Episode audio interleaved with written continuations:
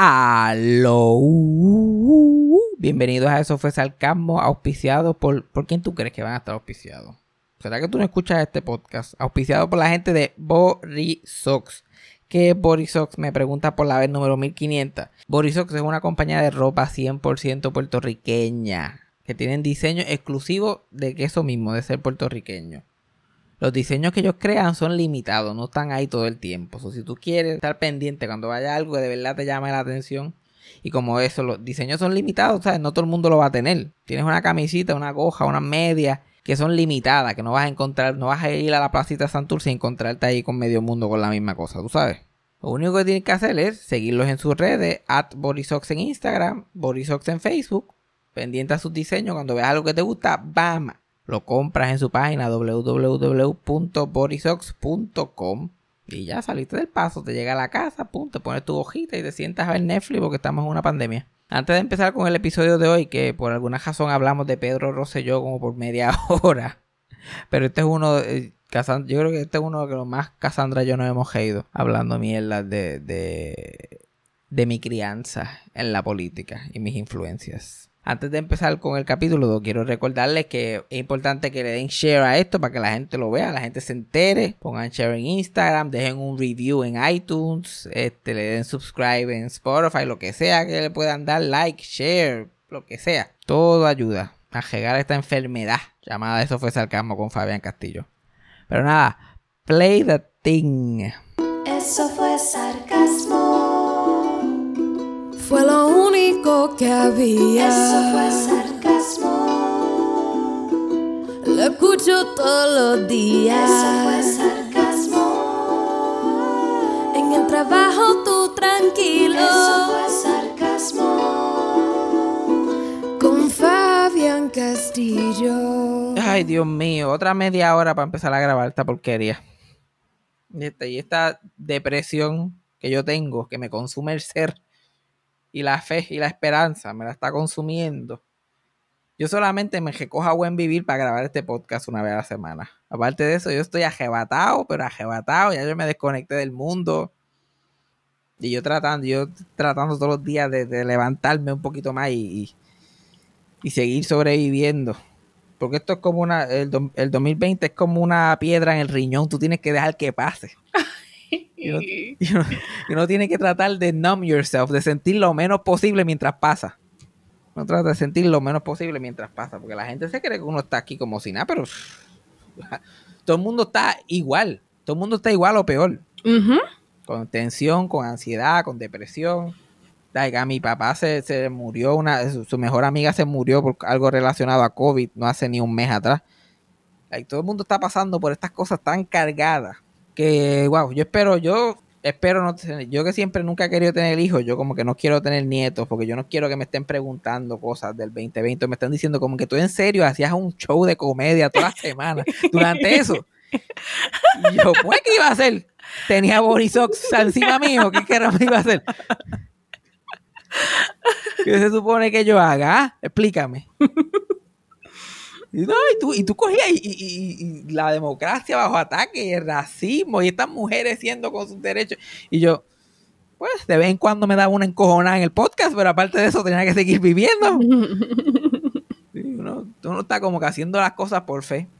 Y eso de hacer stand-up, eso cada vez se ve más lejos, eso cada vez está más lejos. Ay, qué horrible me están como que me han ido pitching estas diferentes cosas para hacer stand-up. No, que si driving, de yo, like, ay, Dios mío. Driving, eso sería tan hard. Yo me metí, ajá, pero no diga eso, porque si pasa, lo voy a anunciar aquí con bombo y platillo. Vaya driving, que yo tengo que, tengo que, comer. Eso debe ser una experiencia excelente. Exacto, I'll take it back. No, pero para la gente está chilling, para uno, para uno, para yo poder tener que ser gracioso bajo esas circunstancias que está medio difícil. Pero yo me metí a esto por dos cosas. Por la comida gratis y por el aire acondicionado. Y tú me vas a quitar a mí el aire acondicionado. Se supone que yo tengo una tarima ahí sudando, como si tuviera unas fiestas patronales a las 2 de la tarde. Como si yo fuera el loco los milagros. No, no, no, no, no. y cuidado si te quitan la comida, porque contaminación, tú sabes me dice, ahora quitan la comida. No, no podemos comer de la misma bandeja. Y yo, pues si el que se llevaba la bandeja toda la semana era yo, es la mierda. que se llevaba la bandeja completita era yo. Y me decían, coge, come, come sin miedo, Fabián, come sin miedo. No te preocupes. Y yo por la quinta pizza, yo le dije, ¿ah? Es así, ya, sure. Pues esto está malo, malo, malo. Y la jodia, y la gobernadora no quiere este volver a cejar por la economía. O sea, cierra, cierra todo, menos, menos los intereses de ella. Porque el plaza está abierto todavía, los negocios están abiertos todavía, los chinchojos, esto, ah, no se pueden abrir los chinchojos. Y no, no, porque nosotros somos restaurantes y ya. Y se jodió todo lo demás. Y las, y los revoluces políticos, la, la- las caravanas y las reuniones políticas, que eso es un desastre. Eso siempre ha sido un desastre, un desmadre. Ella como que no, no, nosotros tenemos mascarilla y distanciamiento social. Mira, yo fui a esas cosas de los PNP, yo fui. Yo nunca he visto a mi familia tan al garete, adultos, adultos tan al garete en mi fucking vida. Porque en, la- en las Marías lo único que causaba ese tipo de emoción en las Marías eran la- la- la- las reuniones políticas, las galleras, cuando ibas a la gallera, o los enduros. Que los enduros era básicamente cajos chillando goma ahí en la tierra. Ay, Dios mío. Eso era lo único que revolcaba a la gente. Y chacho, yo me metí en, unos jeburuces. Eh, like, era una cosa que, que los nenes trepaban encima de los bonetes, nenes de 10 años, de de 8 años trepaban encima de bonetes con bandera. Y no eran PNP nada más, eran populares. PNP, volviéndose loco, chillando goma. Gente trepa en ventanas. Bueno, la- la- el- las elecciones del 2004 es uno de los mejores recuerdos que yo tengo en mi vida. Ay, Dios mío, ok, ok. Ese día de las elecciones, está triste que después fuimos tan decepcionados porque éramos PNP en esa casa y Aníbal ganó. Éramos. Pero- éramos, porque yo era, chacho, yo era Mr. Blue, me decían, yo era Mr. Estadidad. A los 10 años, mira, hay una foto mía que no he podido localizarla, pero existe, de yo con una bandera que dice José Yo 2004, con un bandana en el pelo, el pelo largo así quisito, una bandana que dice José Yo 2004 y una camisa con la cara de José Yo que dice José Yo 2004, ¿ok? Yo todo eso puesto. Yo me lo viví. Yo era parte del evento. Y mi mamá, y mi mamá, mi mamá perdía todo juicio, mi mamá perdía todo sentido de juicio, mi mamá y mi tía y mi abuela. Entonces lado así por parte madre. Se volvían locos, locos se volvían. Eh, me acuerdo, esa- ese día de las elecciones del, del 2004, temprano, cuando cejaron los, los colegios de votación, el mapa se estaba fojando de azul, como decían, se está pintando de azul el mapa, todas las alcaldías saliendo azules, azules, azules. Y mi mamá estaba tan emocionada. Bueno, como si, como si la estadidad hubiera ganado de verdad, como si fuéramos a hacer el estado el otro día. el otro día, ajá. Ya estaba tan motivada que ya como que tenemos que ir al comité, tenemos que ir al comité, ya quería ir al comité de los PNP en Las Marías. Había que ir al comité para demostrar. Y mi mamá hizo un muñeco de Aníbal, un dummy de Aníbal Acevedo Vilá. Ella lo hizo like from scratch. Ella cogió jopa de mi papá, una, una- un polo, pero de manga larga colorado, con un pantalón negro y unos zapatos, y le pegó los zapatos a, la- a la parte de abajo del pantalón. Yo estoy seguro que esto es algo que mi mamá va a escuchar, le va a decir que no pasó, pero esto pasó. Ella, ella lo niega. Yo no me acuerdo, yo no me acuerdo nada de eso. Yo esto pasó. Ella lo hizo y lo llenó de periódico completamente. Eso estaba todo achichonado. Tenía más, tenía más chicho que un saco de coco, como dice la Comay. Y cogió un póster de, de Aníbal que consiguió y le cortó, le cortó así la, la parte de la cara y se lo pegó una bola o algo. ¡pup! Y era Aníbal. Y mi mamá tenía una guagua nativa del 2001 roja, una nativa roja. Y ella, y yo tenía 10 y mi hermano, que es el más cerca de edad mío, tenía 8. Y ella abrió el baúl y puso el muñeco ahí y nos puso a nosotros dos a aguantar el muñeco con, la- con- con la cabeza arrastrándola por la cajetera. Y nosotros con los pies guindando. Yo tenía 10 años, yo tenía apenas una década de vivir y yo estaba ahí. Ay, Dios mío. Eso es algo que jamás en mi vida mi mamá haría, pero ese día, all better off. Exacto, es la adrenalina.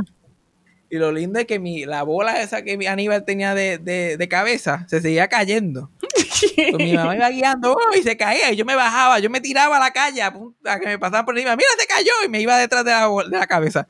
Y mi mamá paraba y yo montaba la cabeza a Aníbal otra vez.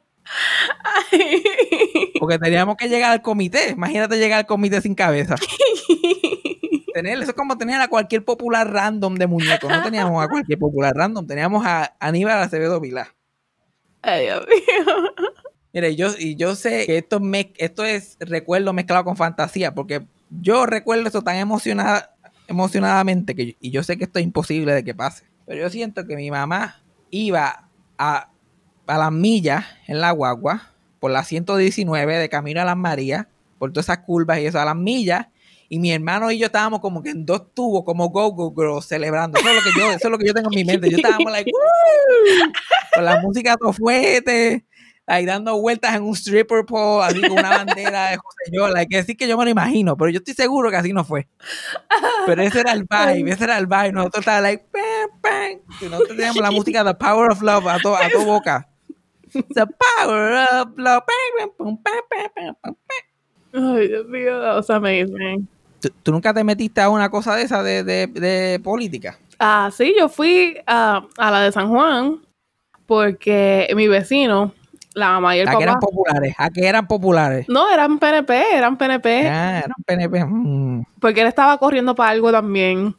Que nosotros, bien supported, nos montamos en la guagua para promocionarlo, aunque nadie sabía quién era, más que los de mi calle. Anyways, pero en uno de esas, en la del 2004 también, pues yo tuve el placer de conocer a Rosselló. Me acuerdo que me dio un beso en el cachete. ah, super awkward. Él ahí acting like really nice. Uy, Ay, para ti era awkward. Para mí, José, yo al sol de hoy es la persona más carismática que yo he visto de frente en toda mi fucking vida. A mí podrán decir lo que sea. Yo, porque yo, yo vi a José yo, a like, Pedro Rosselló padre, ujú. like, un montón de veces en persona. Y cada vez era como, yo estaba tan involucrado en ese mundo. Era como si yo había visto a Dios, al Mesías. Bueno, no le decían el Mesías por nada. No le decían el Mesías por joder. Yo ni sabía lo que estaba pasando, porque a mí me llevaron, me dijeron, mira, ponte unos zapatos y vamos para este, para este sitio que es el Irán Vidor al frente de Plaza. Y yo ahí pues Chile, y cuando llegué ese revolú allí, yo como que I was not prepared. Y eso era, y eso era la capital, tú sabes, donde se supone que la cosa esté más controlada. Imagínate cómo estaba en Las Marías. Ay, Dios mío. Bueno, habían hasta monos trepados los palos. Gente volviéndose loca. Y gendía, porque ponían ley seca y compraban alcohol para tres días antes de que llegaran las elecciones. Y llegamos a ese comité. Y lo lindo que yo me encontraba con todos mis amigos de la escuela, porque eso era un jangueo. Yo con 10 años me encontraba, nadie dejaba a sus hijos en la casa. Eso era tú tenías que aprender ahí. Llegar, yo llegué y yo me encontré con la nena que me gustaba, con mi mejor amigo, con el otro. Y nosotros haciendo encanta allí en el comité.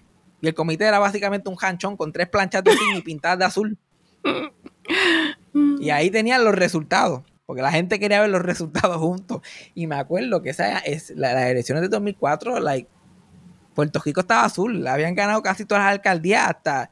Yo creo que ese fue el primer año que Mayita ganó en Ponce. Que Ajá. Ponce había sido popular, pero se murió Churumba. Ajá. un año o dos antes de eso había muerto Churumba y vino y ganó Mayita. Bueno, eso fue. Iconic. Y estuvimos allí metidos hasta el, el- la nena, una, una amiguita mía que me acuerdo que me gustaba para ese tiempo. Papá de ella era un tipo medio mafioso en las Marías. Ajá, Y ok. PNP, porque tenía que ser PNP. Y él estaba allí y pendeja. Y se formó una pelea en- de la bojachera que tenía la gente en medio de las elecciones viendo los resultados. Se formó una pelea entre dos hombres así y una silla voló y le pasó a esa nena y mira, ¡fuf! por la cabeza. que por poco- Si la llega a coger, la, la mata.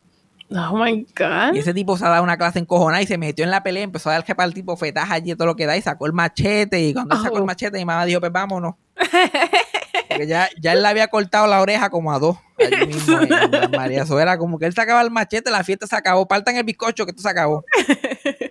Chachi, esa noche que es. Y eso fue la culminación, porque esa, eso fue la noche de elecciones del 2004. Pero toda esa época, temporada de elecciones antes de eso, eso era amanecía. Yo llegaba a la escuela así, eh, dormido. like, ah, ah, y, y lo lindo es que todos los demás, la mitad del salón llegaba joncando.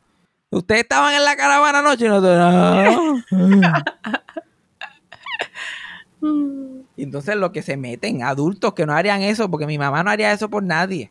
Y mi tía tampoco, y mi abuela, bajo ci- circunstancias normales, no se meten en revoluciones así. Pero eso era para ella lo equivalente a un rave.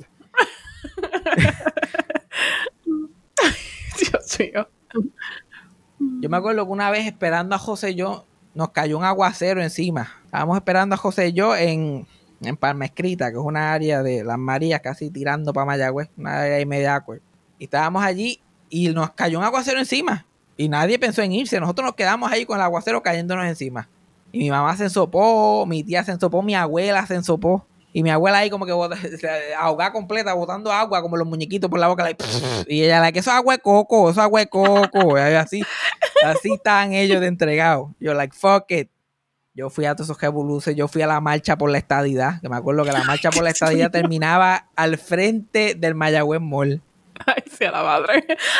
Y yo, y yo estaba ahí recibiendo a Rosselló, like, "Woo". A Pedro Rosselló. Y me acuerdo, todavía tengo yo, a mí jamás, yo, cuando yo me muera, los últimos suspiros, lo último que yo voy a ver es esta imagen. De doña Miriam Ramírez de Ferrer en la parte de atrás de una motora gritando con una bandera americana. O como Dávila Colón le dice, de la bruja del 71. Ay, Dios mío.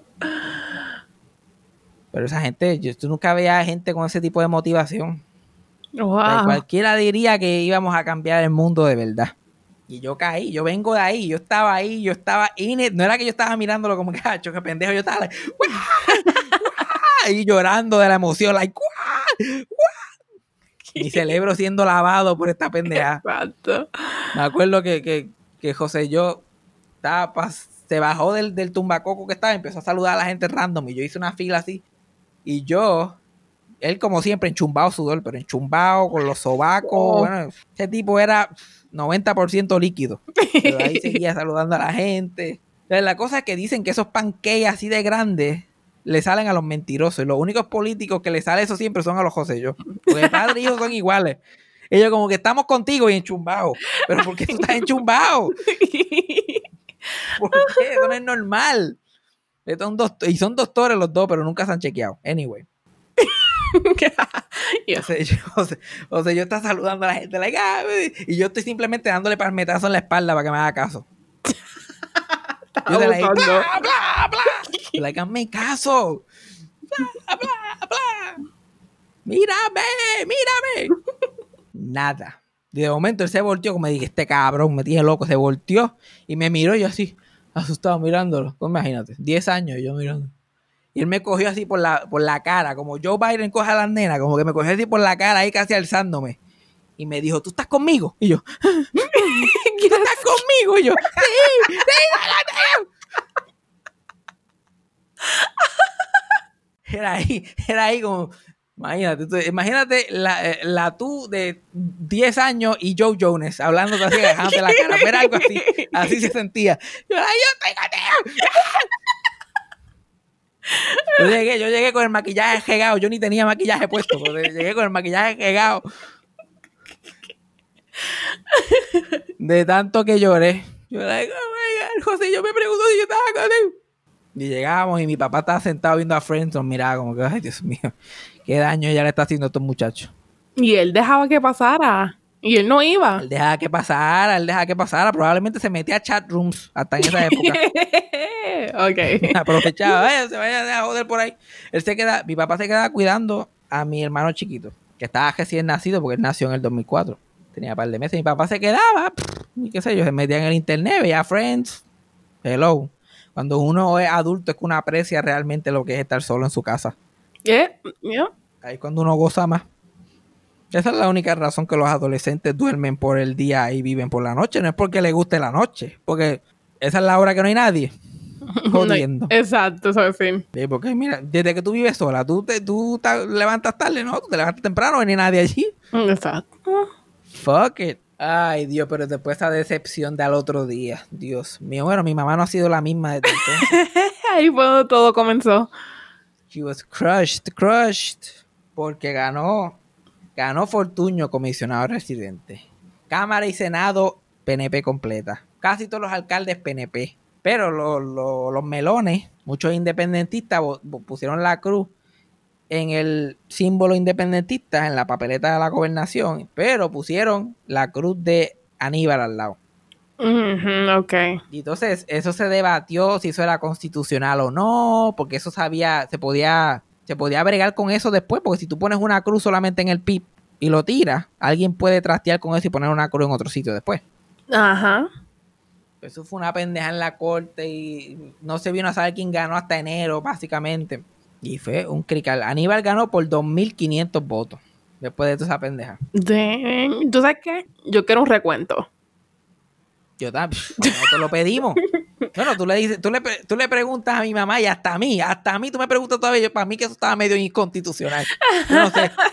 A mí que José yo había que dársela en el 2004. Había que dársela, porque si ganó el hijo en el 2016, hello, que gane él, en el 2004 no quiere decir nada. Exacto, vamos a pedir un recuento. Pero nosotros fuimos, siempre fuimos josellistas primero que PNP. ok, ok. Hasta Dila era segundo ante Rosselló. Rosselló se puede meter independentista mañana y mi abuela lo sigue. Mi abuela iba a verlo y lo veía con Maga, que era la esposa de él, y ella, míralo con la chilla, que cari pelado, ¿eh? Que fería Maga, la ex primera dama de Puerto Rico, como la chilla. La chilla. Bueno, y la, y la- la foto de mi abuela que ella tiene en su cuarto, que ese es su prize possession. Una foto de mi abuela con José yo. Eso no fue un VIP que ella se consiguió, ni, ni, ni que se conocían en vida real, aunque ella, aunque ella guarda las cartas. Porque mi, mi abuelo, el esposo de ella, mi abuelo Javier, el esposo de mi abuela Milagro, que es la que estamos hablando. Tengo que aclarar para que la gente se, Ajá.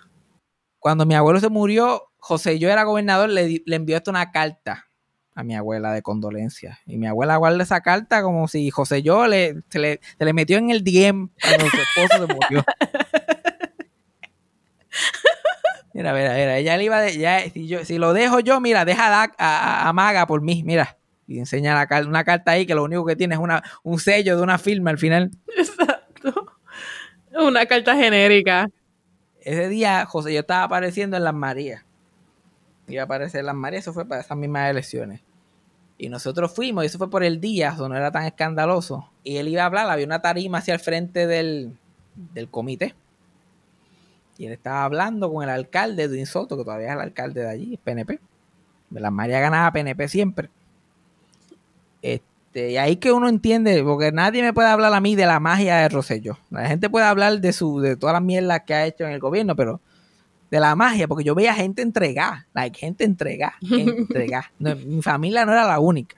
eh, Porque José yo introdujo lo de esto de la tarjeta de la salud en los 90 y todas esas cosas, y la gente iba como que enseñándole las cicatrices. Like, yo me operé del corazón gracias a ti. Bueno, literal, la rosa de Guadalupe style. La gente iba ahí. Mm. Pues él termina su mensaje y cuando él está terminando, él se va a bajar por al frente, se va a bajar de la tarima para montarse en el cajo y nosotros estamos como en la tercera fila, no, no, eran fila, pero estábamos como en la tercera fila de gente para. Y él se baja y empieza a caminar y yo, mi tía, mi mamá, mi prima que era chiquita, porque mi tía tenía esta técnica clásica, cuando mi prima, te- de la edad de un año hasta como los 12 años, mi tía tenía esta estrategia para conocer famosos, que ella mandaba a mi prima a que se le tiraran encima. Y ahí ella iba a rescatar al famoso. Ajá, ok. Ya como que tíratele encima, tíratele encima, no lo dejes salir para que él eh, como que interactúe contigo. Lo que él interactúa, yo digo, ah, yo soy la mamá y aparezco y me que- termino allá al frente. Pues nosotros hicimos esa escaramuza, hicimos como un barrier de nosotros mismos, un círculo que él no podía salir y le tiramos a mi prima. Ahí se puso a bregar con mi prima, y yo, y mi tía se acomodó con la cámara y mira, saca una foto con ella y él miró así y me hizo clash.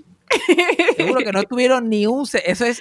Esa foto quedó cabrona, pero ese es mm, Rosselló en movimiento, ¿ok? Se- parece que está posando al lado de ella, pero eso es él diciendo como que, ay, ¿qué está pasando aquí? Vámonos. Eh, todo eso. Y quedó perfecta. Esta mujer cogió, ah, mandó a printear y está ahí en, en su cuarto. Like, ella abre los ojos de su almohada y lo primero que ve es esa foto. Eso. Ahí- ahí, en el eye vision. Pero yo no sé cuál es el cuál es el rosellismo que había en mi familia tan intenso. No entiendo, no entiendo cuál, cuál era esa, esa, esa, esa fuerza que los jalaba. Yo me acuerdo que también, o yo sé, que eso tiene que ver mucho con mi abuelo que ya murió. Como que él era PNP hasta la muerte. Bueno, la, la clásica historia de su Betellán. Él andando para arriba y para abajo con el alcalde, con el candidato alcalde de Mayagüez. PNP, y Ajá. haciéndole campaña y viéndole el ojo y para arriba y para abajo con él. Y los populares siempre ganaban en Mayagüez, siempre. Y él siempre al equipo que iba a perder, asegurado. Llevándolo para aquí, llevándolo a la casa. Y él, súbete ya, súbete, súbete. Como un loco y, ya, y tocándole la puerta a mi abuela, que mi abuela trabajaba en la Star Key, pelando pescado todo el día para. Que ella llegaba con sus pies hinchados y con una pesta pescado. No había quien la soportara. Y ella se mete a bañar, a tener su depression shower a las 4 de la tarde. Y mi abuelo me dice, Ming, Ming, Ming, está Jan, está Yang, Min, Min, está Yang. Y ella, ¿qué quiere? Que salga en NUA. Pues yo salgo en NUA.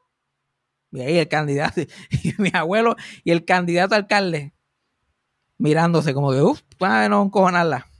Sea, yo hablo de mis experiencias y no conozco a nadie que las tenga en común. No no. conozco mucha gente que los tenga. La gente aquí en San Juan no vivieron esta experiencia. Mira, y mi abuelo, cuando, cuando inevitablemente los populares le daban una pela en la, en la alcaldía, todos los por 30 años, todo el pan, y, los- y eso era todos los barrios, al- ganaba, hasta los barrios ganaban popular. El único barrio que ganaba PNP era Río Caña.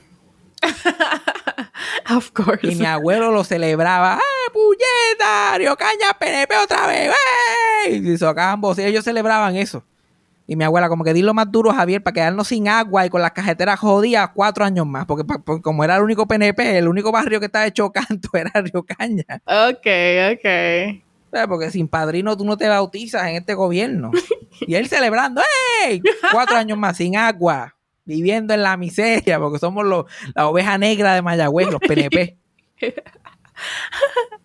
Y siempre, lo y siempre lo que le ofrecían a mi abuelo era un puestito en los comedores escolares. Eso era lo que siempre le estaban prometiendo. Un puestito, porque mi abuelo trabajó por debajo de la mesa toda la vida. Él cogía cajo público. Ok. Ya para mediados de los 90, él llevaba 30 años trabajando y no tenía ni para retirarse. Seguían ofreciendo, no, empleado del comedor, un guisito en los comedores, un guisito ahí tú, que le dijiste fo la semana pasada, pues yo no voy a entrar en eso. este, pues seguían como que dangling y nunca, no iban a ganar, no iban a ganar. Y mi abuelo ahí dedicado. Mi abuelo y su amigo del barrio, que no, que no puedo hablar de él todavía porque está vivo. Ah, ok. Pero lo vamos a, lo vamos a identificar solamente como Chegui. Porque así era, porque ellos eran de esos amigos que se decían el mismo nombre. Él le decía Chegui a mi abuelo y mi abuelo decía Chegui a él. ok. De Chegui el para arriba y para abajo con los PNB, pero eso era todo el tiempo, todo el tiempo. Y tú puedes creer que a Chegui, el Chegui que no era mi abuelo, le dieron el puesto en los comedores escolares eventualmente. Y mi abuelo vestido y alborotado. Y él era el más que se lo vivía, el más que se lo vivía. ¿Qué? Y el pobre Chegui lo traicionó. Ay, es que tú no puedes confiar en nadie, ¿eh? No puedes confiar en nadie. Eh, Dicen, dicen que mi abuelo murió de enfisema, pero yo creo que fue a broken heart. El corazón, Chegui le rompió el corazón. Exacto. cogió esa palita del gobierno y él no. A lo mejor di- dijo, tú eres popular y él, bueno, si tú quieres. Y ahí ya se quedó con el puesto. Por traicionero, entonces. Entonces, en el otro lado de, de mi familia, la familia Castillo, la familia de mi papá, mi abuelo también, mi otro abuelo PNP toda la vida, que se yo, pero él era, él era más calladito sobre su, sobre él ser PNP. Ok. Porque él, su hermano, durante 30, 40 años, fue la mano derecha de Benjamín Coles, que fue alcalde de Mayagüez por décadas, 30, 40 años. Y mi abuelo tenía una pala ahí, pero qué mejor pala que esa. Ujú, literal. Se, llama- se llamaba Chevo Castillo. Y donde quiera que se metían esa gente, mi papá se metía en cualquier sitio y le veían el nombre Castillo. Oye, tú eres, eres familia de Chevo. Y el sobrino, ay, pasa por aquí. y mi abuelo calladito, no decía que era PNP ni el carajo. Y Che- Chevo Castillo tiene, tiene hasta una calle en Mayagüez. Uh, ok. O sea, él, estuvo- él fue la mano derecha de Benjamín Cole hasta que Benjamín Cole se murió como el 92, 93 por ahí. Y ahí él se, ju- se jubiló. Y ahí el que se hizo alcalde fue Guillito, que es el alcalde de Mayagüez todavía, popular también. Literalmente él básicamente heredó eso de Benjamín, de- heredó el kiosco ahí de Benjamín Cole. Ajá. Pero la influencia ha seguido ahí, imagínate que el alcalde de Mayagüez llegó al velorio de mi abuelo. Mira. Yo estoy ahí de momento, like, ¿qué hace Guillito aquí? Y todavía están los sobrinos de Chevo, que son populares. Esa gente se levantaron y empezaron a aplaudirle en medio de un velorio. Yo, anda, para carajo, ataque popular. Ahorita se levanta mi abuelo y empiezas a pelear aquí. Ay, Dios mío. Él, él no estaba en la tumba todavía, se estaba revolcando. Imagínate, imagínate tú. Mucha mierda he hablado yo aquí sobre nada. De Rosselló. Rosselló. Va a llamar Rosselló el podcast. Los rosellistas y su poder. Y el Esto es una charla. Yo, yo, parezco- yo estoy hablando. Yo estoy hablando como si yo fuera alguien que, que eh, eso- esa gente que se escapan de los cultos en Estados Unidos. La gente, like un TED Talk, like tú me ves a mí, ¿verdad? Yo me veo normal. Pero yo pasé 18 años en un culto. Yo arrastré un muñeco de Aníbal Acevedo Vilá. Y todo el mundo como, So brave. Pero las gotitas del saber solamente se las puedo dedicar a una sola persona, que es el cumpleañero de hoy. Que tenía que ser, tenía que ser Leo también para colmo. Se nota que es un Leo. Y cumplió 80 años hoy, el día que sale este episodio lunes. ¿Quién tú crees que es? Y que, ni idea. Bugs Bunny. Cállese la madre. es que tiene que ser Leo. Es que tiene que ser Leo, que no hay más explicación. Tiene que ser Leo. Tiene todas las cualidades de Leo. El famoso Bugs Bunny. 80 años. Para mí, Bugs Bunny es uno de mis comediantes favoritos. Yo no lo pongo, para mí no es un personaje animado. A mí, comediante favorito. Yo lo pongo ahí como un actor de, de- de cine. Yo estoy como Jim Carrey, Adam Sandler, Bugs Bunny. Esos son, son el top 3 de películas cómicas cuando yo era chiquito. Al igual que Rosselló, él tenía ese, ese, ese carisma. Tenía ese poder de convocatoria. Y la gente no sabe que él fue como que. Él fue como el tercer personaje que pegó. La prim- él no fue la estrella, no fue que salieron los Looney Tunes y ah, vamos a hacer a Box Bunny, Daffy Dog, Porky Pig, no fue que vamos a hacerlos todos ahí de cantazo como hicieron con Mickey Mouse, que ese fue el primero que hicieron. Ajá. Mickey Mouse sale y pega en el 28. Pega bien cabrón. Es la sensación y todas las compañías quieren su propio Mickey Mouse. Entonces, todas las compañías de cine de esa época dicen, hagamos un Mickey Mouse, hagamos un muñequito cute, que se vea bonito, que sea parte de, para vender muñecos y para hacer todas estas cosas. Y pusieron a la tarea a la gente de Warner Brothers a hacerle esto mismo. Y ellos tuvieron miles de personajes que eran igualitos a Mickey, que nunca pegaron. Tenían uno que se llama Vasco, que era ni que un, un, un nene negro. Que eso ahora debe de envejecer bien brutal. Básicamente un, un- un muñequito en blackface. Después de eso tenía uno que se llamaba Bean, que era un pejito ahí más feo que, que la cara de él. Y yo seguía empujando a estos personajes. Y estos personajes no fue que lo intentaron una vez y se acabó. Ellos estuvieron como 5 o 6 años con estos personajes, dándole. Tratando de, de, de coger un poquito de esa audiencia de Mickey Mouse. Ajá. Y el personaje de Beans, hay una caricatura que él está en la escuela, porque él era como un nene chiquito. Él está en la escuela y uno de sus compañeros de escuela es un lechoncito que tartamudea. Oh. Y ese muñequito pegó más que el mismo el protagonista. Entonces, cuando vinieron a ver, le pusieron nombre. Primero lo querían hacer pana de Beans. Era como que, ah, Beans y Porky. Pero eso se acabó a las millas. Eso no.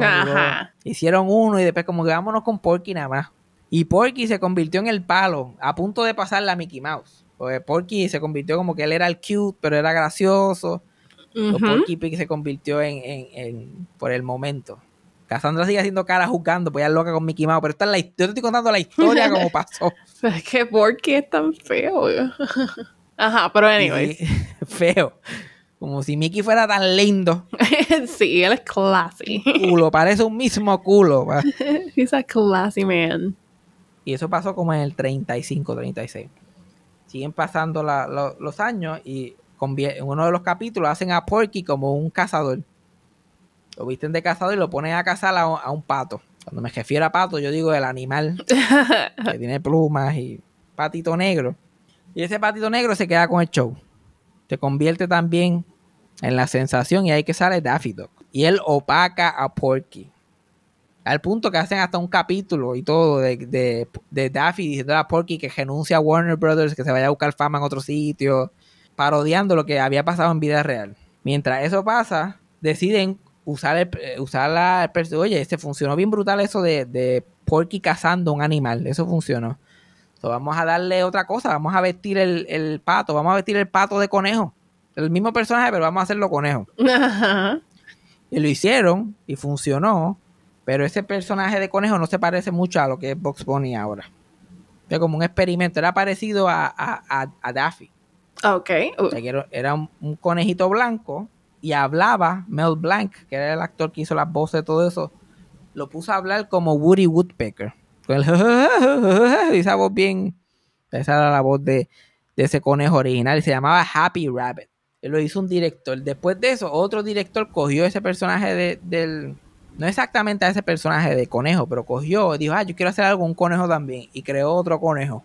Y ese otro conejo hizo otro corto con él que también a la gente le gustó. So, por eso que el personaje de Box Bunny no se le acredita a ningún, a ningún solo director o creador o escritor, porque fue como que, ah, a mí me dio la idea de usar el conejo. Ah, pues a mí me dio la idea de poner el conejo gris. Ah, a mí me dio la idea de eso. Ellos siguieron evolucionando. Y el, y el debut oficial de Box Bunny, que fue el 27 de julio de 1940, fue un, un corto que se llamaba A Wild Hair, que fue dirigido por Tex Avery. Y ahí donde este Box consigue su nombre, su voz, la voz que utiliza hasta ahora, y la mayoría de su personalidad. Ahí que él dice What's up, Dog, Ajá. y se encuentra, se encuentra con Elmer vestido de cazador, como que crearon un personaje de cazador exclusivamente para él. So, Tex Avery fue el primero que lo hizo, pero como habían otros directores involucrados, bueno, el Bugs Bunny se llama Bugs porque el tipo que lo di- rediseñó, estaban diciendo, ah, eh, ese conejo que usaron en ese corto, hazme otro diseño de ese conejo para usarlo en este otro de esos. Pues el tipo que se llamaba, que hizo eso se llamaba Bugs, Bugs otra cosa. Y él literalmente lo hizo en el papel, lo dibujó así y puso este eh, Bugs, como que firmó su nombre, Bugs, entre comillas, y después abajo le puso eh, The Bunny, como que este es el conejo. Ajá. Básicamente un- una carta que decía, ah, mira, es Bugs, te dejé el conejo. Y él lo miró así y dijo, oye, me gusta. Y ahí se quedó Bugs Bunny. Entonces, el, el- la, en, la unidad de animación de Warner Brothers en esa época tenían diferentes unidades. Tenían la unidad de Tex Avery, la unidad de Chuck Jones, la unidad de Fritz Freeling, la unidad de Bob Clampett. Todos estos directores tenían su propia unidad para trabajar en corto. Y si ellos creaban un personaje, pues se quedaban con ese personaje. El más famoso es Fritz Freeling, que él se quedó con eh, Tweety y Sylvester. Como el pajarito y el gato. Y él es el único que hace de esos cortos. Entonces él creó esos personajes y todos los cortos que tú ves de esos dos es dirigido por él. Y este, él creó a Joe Summer y Sam. So, cada vez que él hacía un corto con Box Bunny, él usaba a Joe Summer y Sam porque era el de él. Y hasta se parecía un poco a él porque él tenía bigotes. Él era más o menos igual que, que Joe Summer y Sam. Era bajito, era bien chiquito, tenía bigotes. Se molestaba fácilmente. Yeah. So, pero Box Bunny era el único personaje que se compartía entre todas las unidades. Porque como nadie podía decir exactamente que lo creó, pues literal, Box Bunny salía en... Ellos hacían 10 cortos al año, salían 9, porque todas, literalmente todas las unidades habían escogido hacer un, hacer un su propio Box Bunny, su corto de Box Bunny. Y por eso es que Box Bunny tiene, ta- hay tanta, tantas variaciones en su personalidad. Él es casi como un actor que depende de quién lo esté dirigiendo, pues él actúa como él, pero una versión, ok, vamos a resaltarle lo huele bicho que es en esto. Ah, Vamos a resaltarle lo sarcástico. Ah, vamos a resaltarle y así sucesivamente. Chuck Jones es famoso porque Chuck Jones creó la regla para él, que después fue adoptada para otro- otras generaciones haciendo a Bugs. Es que él decía que Bugs Bunny no podía hacer las cosas que él hacía sin que le dieran una razón primero. Porque si no, solamente se iba a ver como un bully. Ok. So, él creó esta fórmula de vamos a empezar el episodio, Box Bunny está chileando en la de él, haciendo lo suyo, y viene un huele bicho y lo ataca o lo, lo jode. Y ahí es que él empieza a joder con ellos. Él es el que, él es el que crea esa fórmula, porque antes el- Box Bunny básicamente jodía por joder, no había ninguna razón. Como todos los chiquitos, though. Exacto, caos, él lo quería era caos. Pero ya Chuck Jones lo quiso poner un poquito más sofisticado, lo hizo más sarcástico. Que él no tenía que moverse mucho. Como que hacía dos o tres cosas y cogía de pendejo a cualquiera. Y él y, y Chuck Jones también fue el que hizo la rivalidad entre él y entre Daffy Duck. Como Daffy había sido la estrella más grande, después vino Box y lo opacó y Daffy se quedó como que perdido unos cuantos años. Él decidió traer a Daffy otra vez como, como alguien que envidiaba a Box y que estaba molesto por su existencia. Ajá. Porque él decía, si esta era la estrella más grande, pues tiene sentido que venga esta otra persona y se quede con su fama y él esté molesto. Ajá. Ajá. So, él lo hizo como parte de, de la dinámica de los personajes cuando estaban juntos. Y hizo, Daffy era igual de puta que Bugs cuando fue creado, pero él cambió la dinámica a que Bugs Bunny es lo que se llama un comic hero, algo que todo le sale bien siempre y ese es como que el chiste. Y Daffy es el comic loser, es el que todo le sale mal, siempre está jodido. Y él decía, todos queremos, básicamente todos queremos ser Box Bunny, pero todos somos Daffy Duck. Yeah. Eso era su estrategia de, de- de crear. Después que la era dorada de, de Warner Brothers termina al final de los 60, Box Bunny, su último corto de la era clásica fue en el 64. Porque ahí, este, Freeze Freeling, el que te estaba hablando, con otro socio más, crean una compañía de animación para seguir haciendo animación para Warner Brothers, pero no bajo el estudio de ellos. Dame, danos, como ahora es más caro hacer animación y hacer todo eso, como le pasó a Tommy Jerry, que la televisión empezó a corromper toda esa animación que se estaba haciendo para cine. Pues vamos a hacer, Freeze Freeling dijo, te vamos a hacer la animación más barata, pero tú nos dan los personajes y es como que un licensing deal. Nos pagas cierto dinero, nosotros lo sacamos y empezaron a sacar unos cortos malísimos. Pero gracias a Dios, gracias a Dios, nunca se le ocurrió incluir a Box Bunny en eso. Box Bunny terminó con la era clásica en el 64 y empezó a salir en televisión un montón. Porque ya en el 40, él, él sale en el 40 y ya en el 60 son 30 años de Box Bunny. Está al nivel que están los Simpsons ahora de VG. Ajá. Pero a esa edad entra a la televisión. Ellos cogen todos estos cortos que son para cine, que ellos pensaran eh, que eran básicamente un afterthought. Eso no se pensaba. Eso era, eso era más que para que, para que la gente le diera tiempo de buscar popcorn, refresco, ir al baño. Para eso era que se usaban esos cortos. Ajá. Por eso, por eso es que esos cortos no tienen supervisión, ni, ni nadie les decía no hagan esto, no vistan al conejo de mujer. no. O sea, nadie, nadie está pendiente a nada de eso. Ellos hacían lo que le daba la gana. Y ahora estos cortos, de momento Warner Bros. dijo, like, "Ah, bueno, tú podemos vender esto a televisión y hacer una puchuca de chavo. Y los vendieron y animaron unos wraparounds para el programa que se llamaba The, The Bugs Bunny Show. Empezó a salir en ABC, en prime time, en el 60. Ajá. Y Bugs Bunny salía con, un- con un gabancito y introducía a los muñequitos. Y esa versión en televisión empezó en el, en el, yo creo que en el 58, si somos más exactos. Se acabó en el 2000. Entonces ellos siguieron dándole en la televisión duro, duro, duro a, a- a todos estos personajes, a todos estos cortos, todos estos años. Por eso que nuestros, nuestros papás y hasta nosotros conocemos esos personajes.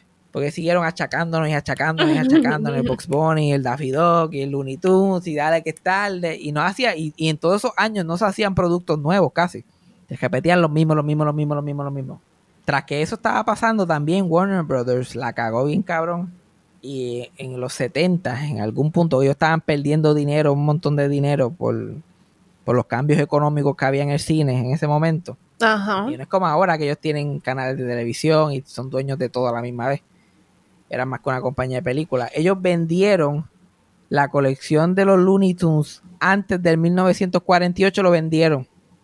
Como 150 de esos cortos los se los vendieron a una compañía random. Ok.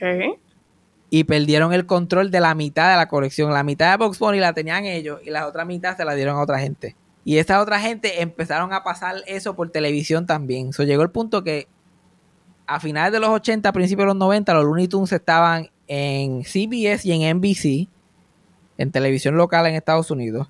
Y en cable estaban en Cartoon Network, TBS y TNT. Y Nickelodeon a la vez. Mm, ok. En alguno veía los del 48 para arriba, en otros los del 48 para abajo. Y de la forma que ellos volvieron a recuperar eso es un crical de que Ted Turner, que es un millonario, dueño de CNN y dueño de ahora de, de, de Hanna-Barbera y de Warner Brothers, compró todo eso. Él compró a MGM y al comprar a MGM compró los pre-1948. Después de eso compró a Cartoon Network. Al comprar Cartoon Network, Warner Brothers compró a Ted Turner. Y al comprar a Ted Turner, así fue que volvió. Holy Algún revolú. Ajá. Pero de casualidades de la vida volvieron a encontrarse la colección completa. Y por eso es que en los 90 específicamente ellos empiezan a producir mucho con los Looney Tunes otra vez. Ahí que sale Tiny Toons. Tiny Toons Adventure, ahí salen Animaniacs, que también los personajes de Looney Tunes salían en cameos en esa serie. Se hace Who Framed Roger Rabbit. Ahí se hace Space Jam. Oh, yeah. Y Space Jam es basado en anuncios de tenis que pegaron. La que ellos mandaron a alquilar a Box Bunny para un anuncio de Air Jordans con Michael Jordan. Ajá. Y los anuncios estaban tan pegados que yo creo que la gente también estaba desesperada por ver contenido de Box Bunny que no tuviera 40 años. Y la gente tuvo tanta reacción que esa película la mandaron a hacer basada en el... Esta es la primera película basada en el anuncio. Hay mucha gente que la odia. A mí, a mí no, me está, no me está mal. Ujú. Uno de, uno de las personas que más lo odió en su, en su momento fue Chuck Jones, que era uno de los pocos directores clásicos de Warner Brothers que todavía estaba vivo. A él lo invitaron a un almuerzo donde mismo era el, el- el estudio de animación de él, donde estaban todos los estudios de animación, habían hecho como un salón para actividades. Ajá. Y lo invitaron a él para la premiere de Space Jam. Iban a enseñar un pedazo de Space Jam, No. iban a hacer una comidita. Él estaba allí, iban a celebrar. Y él se paró y sin faltarle respeto a nadie, sin decir nada fuera del otro mundo. Él estaba como que, este, pues como que no me gusta esta dirección de los personajes. Cuando yo ah, bregaba, trabajaba con estos personajes, pues yo pensaba esto y esto. Para mí tenía que ser de esta forma. Y pues verlo así es un poquito raro para mí. Seguridad. El presidente Warner Bros. mandó a seguridad que lo sacaran a un viejo de 80 años. Oh my god, qué petty. Que la fiesta era para honrarlo a él. Es como que sácalo, sácalo, sácalo, que nos está dañando el show aquí. Y así fue que él salió de Warner Brothers por última vez a patá. No vuelvas a hablar de fucking. Yo, yo conozco un muchacho en Facebook. Ahora uno conoce a estos fans también de cosas. Uno se conecta con ellos en Facebook. Y él conoció a Chuck Jones antes de morir. Sería raro si lo conociera después de morir. Pero lo conoció antes de morir. Y él me dijo que lo primero que le preguntó cuando lo conoció, que esto fue unos años después de Space Jam, fue, este, tú, ¿qué tú pensaste de Space Jam? Como que ¿qué tú pensaste de esa película. Habla de una línea, que como que hay una línea en Space Jam que Porky Pig mira a la cámara y dice, "Eh, I wet myself. Oh my Y. Chuck Jones le dijo a este muchacho, like, mira, I, I worked with Porky Pig, porque él lo trata como si fuera una persona de verdad. I worked with Porky Pig for over 50 years. And he would never, never say, I, I wet myself. So, con eso te lo digo todo. Esos eran la- los, los sentimientos. Ajá. Dang. So, aunque esa película tenga sus fallas, que definitivamente los tiene, pero tenía esos personajes pegados. O sea, los personajes estaban en el zeitgeist todavía. Ahí, ahí fue que empezó a salir toda esa mercancía de, de Box Bunny con los baggy jeans y con los maones y con la goja para atrás. Y yo me acuerdo que yo tenía, yo tenía esa, esa, esas libretas y cosas. Ay, Dios mío. Like hip hop Warner Brothers Looney Tunes era bien raro. Y mi mamá como que no sabía la diferencia. Mi mamá no sabía la diferencia entre como que Warner Brothers normales y Warner Brothers versión caco. Ajá, exacto. Ella- a ella le gusta esto y me compraba eso. Y yo, like, Dios mío, qué esta cafrería. Pero el error bien grande que se cometió hace como 20 años fue cuando ya Warner Brothers tenía control de Cartoon Network. Ellos quitaron todas las otras, todos los otros shows de Looney Tunes que estaban dando en otros canales, los mandaron a quitar. Los que llevaban en CBS y en NBC por 40 años los quitaron. Los de Nickelodeon los quitaron. Los de- Hicieron a Cartoon Network el hogar oficial de los Looney Tunes para tratar de llamar la atención. Este va a ser el sitio exclusivo de los Looney Tunes. Aquí vas a ver los clásicos, aquí vas a ver Space Jam, aquí vas a ver las series nuevas. Y eso le mató un poquito la fama a ellos un poco. Después de eso, quisieron hacer una segunda de Space Jam y salieron con Looney Tunes Back in Action. Y la prepararon, la hicieron. A mí me encanta esa película, de hecho. Pero, o sea, esa película salió. Primero ya los, los personajes no tenían la exposición que tenían antes. Ajá. Y la gente no tenía, la gente no tenía tanto cable en el 2000 como tiene ahora. Bueno, nadie tiene cable ahora y todo eso, ¿no? Pero como que todavía no estaba tan regado el Cartoon Network. Y tiraron esta película en el 2003. El mismo fin de semana que tiraron a Finding Nemo. Y Finding Nemo acabó con Ujú. ellos, pero acabado, acabado. Oh. Y Warner Brothers del pánico mandaron a shut down todas las producciones que tenían, todo lo que tenían pendiente, merchandising, todo. Vamos a paralizarlo, lo mataron. Y del 2003 como hasta el 2011, los personajes estuvieron en, en pausa. No hicieron nada, lo que hicieron fue una serie bien mierda en canales que nadie veía, porquería. Y ahí fue que la. Y los, y los clásicos los dejaron de dar en televisión, los desaparecieron. Y ahí, esta es la primera vez desde los 40 que estos personajes, los nenes chiquitos que estaban naciendo, no los conocían. Ajá. Y ahí fue que se jodieron bien jodidos. En el 2011 volvieron con The Looney Tunes Show. Y era algo bien diferente. Lo quisieron hacer un sitcom de que Daffy y, y Bugs vivían en la misma casa. Ah, ok, sí, me acuerdo. Y lo rediseñaron y castearon voces nuevas. Y la gente estaba como que, "Mm, esto no es. Y ahí hicieron otro que fue hasta peor, que se llamaba Wabbit, a Looney Tunes Production. Que eso es algo que yo no he visto ni un episodio ni veré. De tan malo que se veía. O sea, ahora ellos están tratando de re- recrear esta franquicia, de meterle gasolina a esa franquicia para que. Y estuvieron ya, que tuvieron como 10 años sin hacer nada. Todos esos nenes chiquitos crecieron. Ajá, sí, sí. Like, hay gente menor que nosotros que tú le dices quién es Box Bunny y no saben quién es. Y hace unos años atrás era el personaje animado más conocido de todos los tiempos. Sí, ganando a Mickey Mouse. Mhm, sure. TV Guide hizo una lista de 50 greatest cartoon characters of all time. Y número uno era Bugs y número dos era Mickey. Muchas gracias. Mhm, ajá. Yeah, yeah. Que conste, pero Mickey fue el primero en tener la estrella, en el, el primer muñequito en tener una estrella en el Walk of Fame y Bugs Bunny fue el segundo. O sea, ahí ellos están ahí. Pero definitivamente han hecho un mejor trabajo manteniendo a Mickey relevante que a Bugs Bunny. Pero este año, que es el año número 80 a Bugs Bunny, como que le metieron, le están metiendo, están tratando de revivir esa pendeja. Ajá, sí, sí. Sacaron la serie nueva en HBO Max, que a mí me gustó mucho. Sacaron 10 capítulos y supuestamente ha sido un palo. Esperemos que en esto de- del quarantine y de la encejadera, donde es chiquitos de esta generación se agugieron, tenían HBO Max y experimenten. Y ahora, el, el- el- hoy, que es que sale este episodio, va salió un box set de Box Bunny completo de su 80 aniversario. Con 60 shorts restaurados. Mm. 40 de ellos que nunca habían estado en DVD. Y incluye un pop, un Funko Pop dentro de la caja, de los grandes, no de esos chiquititos mierda que vienen en los DVDs a veces, de los actual full size Funko Pop. Ajá. Y trae commentaries, trae behind the scenes, trae de todo. Y hay un, hay un Comic Con panel en YouTube, porque este año lo hicieron virtual todo, sobre el 80 aniversario, hablando con la gente que está trabajando en el show nuevo ahora y las diferentes voces de Box que han trabajado durante los años. Obviamente que todavía están vivos. No pudieron conseguir a los muertos, lamentablemente. Ay, para la próxima.